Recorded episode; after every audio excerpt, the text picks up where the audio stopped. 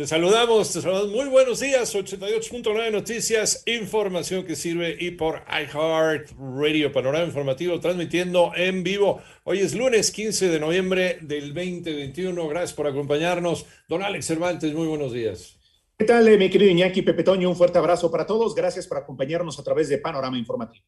Don Don Pepe Toño Morales, buenos días. Gracias, Iñaki. Con mucho gusto, vámonos rápidamente porque como cada 15 minutos, Iñaki, amigos del auditorio, la información más importante de COVID-19 aquí en Panorama Informativo. Por ejemplo, la cifra de casos coronavirus a nivel mundial es de 253 millones 352.791, mientras el número global de muertes por COVID-19 ya llegó a 5.101.198. Por otro lado, el primer fármaco ruso inyectable y de efecto directo contra el coronavirus fue registrado en Rusia y empezará a suministrarse a los hospitales de aquel país a finales de este año. Siete de la mañana ya con seis minutos. Vamos con los números también de la pandemia, pero en México, Mónica Barrera. La Secretaría de Salud informó que ya son 942 nuevos contagios en un día, con lo que suman 3.845.773 casos de COVID en el país y 58 muertes en las últimas 24 horas, con lo que se llega a un total de 291.147 decesos. A través del boletín técnico se dio a conocer que el inicio de la semana epidemiológica 44 descendió de 8% en el número de casos estimados. A través del boletín técnico se dio a conocer que el inicio de la semana epidemiológica 44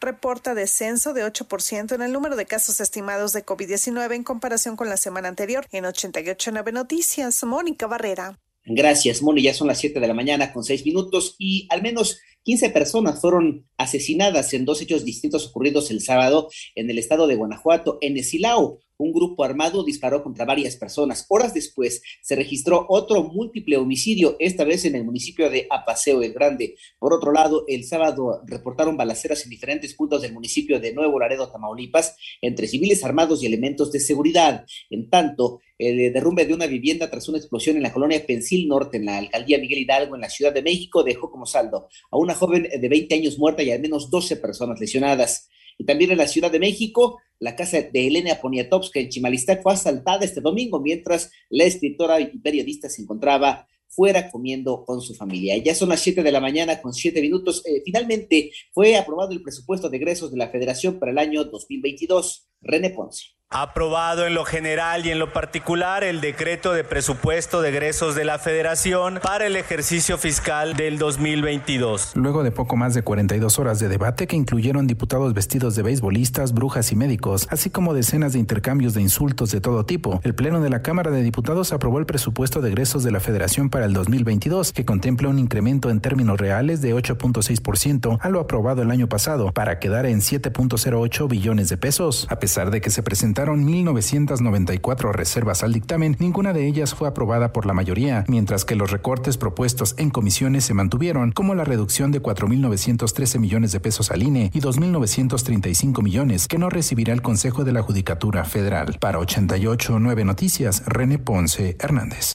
Gracias. Siete de la mañana ya con ocho minutos y tras eh, prolongar un día más las negociaciones en la conferencia sobre el cambio climático, la COP26, los casi 200 países reunidos en Glasgow adoptaron el sábado un documento final que, según el secretario general de la ONU, Antonio Guterres, es un paso importante, pero no es suficiente. Por otro lado, se registró un tiroteo en la penitenciaría del litoral en la ciudad de, Guayaquil, Ecuador, por el que se reportó un saldo de 68 fallecidos y 25 heridos. En tanto, la policía antiterrorista británica anunció la detención de tres hombres en el marco de la investigación por la explosión de un vehículo frente a un hospital de mujeres en Liverpool, en el que murió, por cierto, una persona.